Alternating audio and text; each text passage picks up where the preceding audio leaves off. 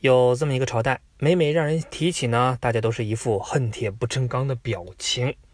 按照传统的说法，大宋王朝有三大弊病：冗兵、冗官、冗费，有点拗口，是不是？我翻一下，其实呢，就是囤了一堆没有用的兵，养了一堆没有用的官儿，花了一堆没有用的钱，再加上成天被各种邻居吊打，所以在大家的印象里，大宋朝就是一只弱鸡。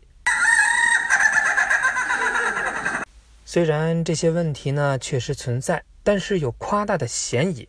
实际上，在宋朝脆弱的外表下，隐藏了一个惊人的事实：我们虽然弱，但架不住咱们有钱呢。比如那幅北宋画家张择端的《清明上河图》，就真实还原了北宋都城汴京的面貌。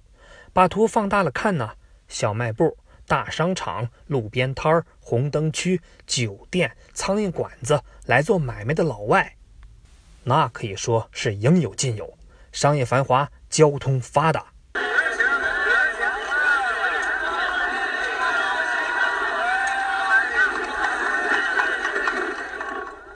就即便是放到今天，一点也不输现代城市 CBD。而南宋的临安虽然没人画过，不过根据史书记载，也是一点儿不输汴京的国际大都市。那么问题来了，凭啥大宋这么有钱呢？大宋的钱是从哪儿来的呢？宋徽宗是哪家夜店的 VIP？那行，那今天呢，我就用三十二倍浓缩的办法来介绍一下宋代的经济。听好了，各位。通常呢，我们说一个国家经济好，主要是指农工商各行各业种类多、花样足，能赚钱。但是要做到这点，其实并不容易。回答第一个问题：大宋凭啥这么有钱？很久之前，大多数老百姓的日子很单调，自己种田，自己吃饱，打工是不可能的，这叫小农经济。所以社会上农民的数量就占了大头，而其他人。只占了一小部分，而宋代最大的特点就是除了农业给力之外，工商业也极度的发达。在一个面朝黄土背朝天的农业社会，要想发展第二、第三产业，就要做到这么几点：第一个，有一批不用种地的闲人；第二个，有足够的粮食喂饱他们。发现没有？农业呢是关键。那相比较以前。宋代的农业有啥进步呢？故事呢是这样的：宋朝之前，不管是朝廷还是地方，实际控制权力的是一堆非常显赫的家族，叫门阀士族。这些士族通过军功、联姻等等手段上位，并在各地称霸。他们呢有军队，有堡垒，过得跟土皇帝一样，连中央政府轻易都不敢动他们。士族们过得很爽，可是他们家里的农民呢就惨喽，基本呢没啥人身自由，全年无休的给士族打工，勉强比奴隶好一点我们呢把这类人叫做农奴。方圆几百里的大庄园里头，成千上万的农奴辛勤工作，就为养活不劳而获的寄生虫们。我们把这种经济模式呢就叫庄园农奴制。不过，这种制度随着唐朝的灭亡就消失了。原因主要有这么几点：首先呢是科举制，让草根儿也有机会当官，削弱了士族对官场的垄断；再有呢就是均田制，地种久了就归你了，等死后呢再还给国家，这样老百姓就有了自己的地，减小了对门阀士族的依赖。还有呢就是各种战争，唐末军阀。起义军的领袖里也有很多人讨厌士族，比如黄巢攻进长安以后，把士族杀了大半总之，最后结果就是士族凉了。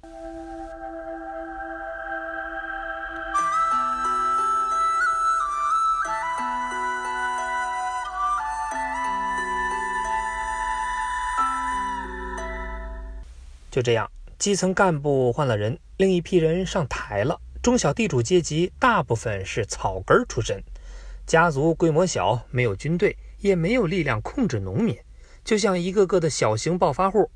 地主的权力大大缩水，跟农民的关系也发生了很大的变化。宋代之前是全面包养，而宋代以后就成了雇佣关系。这么一来，农民做的越多，挣的越多，干劲儿十足，粮食产量呢也越来越高。粮食一多，大家开始可劲儿的造孩子，人口呢也就越来越多。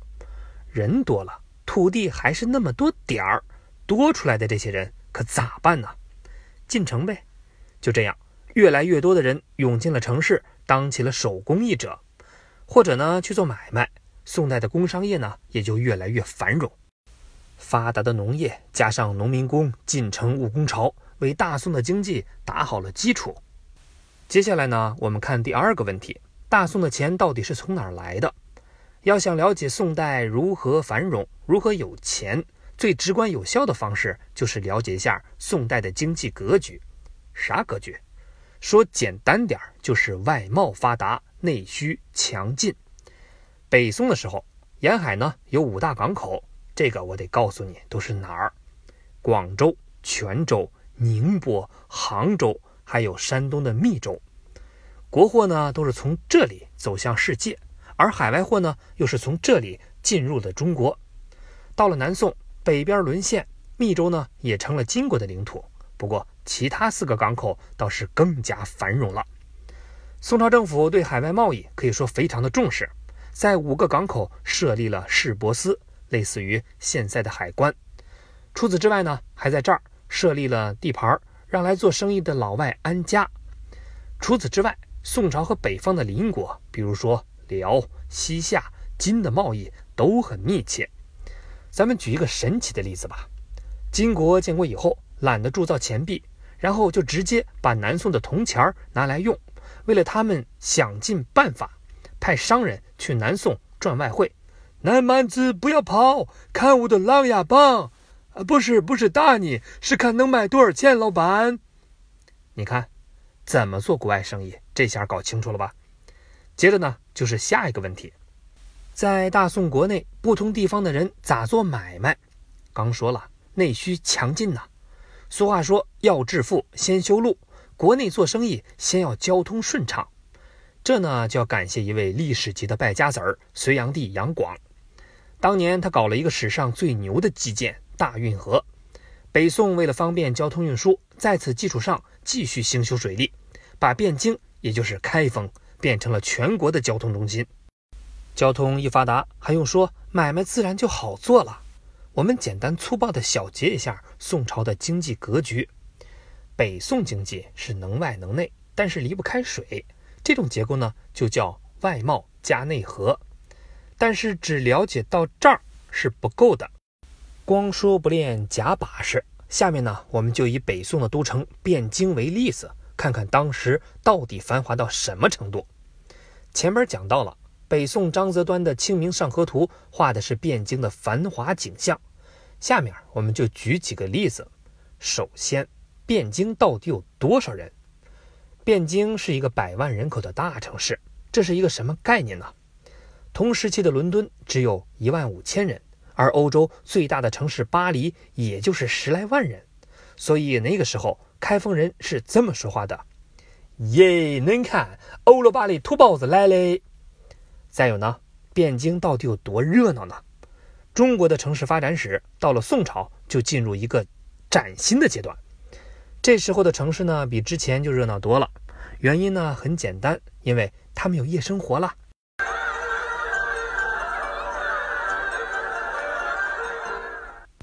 宋朝之前呢，历朝历代那可都是实行宵禁制度的，晚上你要随便上街，抓住就是蹲拘留所。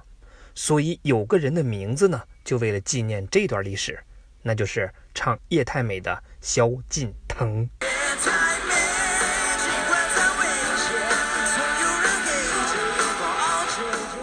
而到了宋代，再加上宵禁令放宽，这下大家营业时间的更长了，所以呢，夜市就兴盛起来，进一步拉动了 GDP。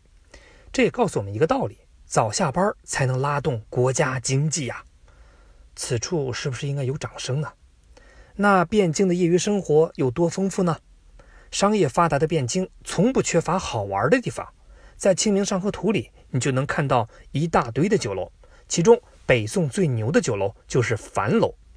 樊楼呢是汴京最大的酒楼，超级火爆。不来樊楼吃个饭、喝个酒，就不算到过汴京城。如果看过前阵子热播的《知否知否》里，就不会陌生，因为也经常提到这个地方。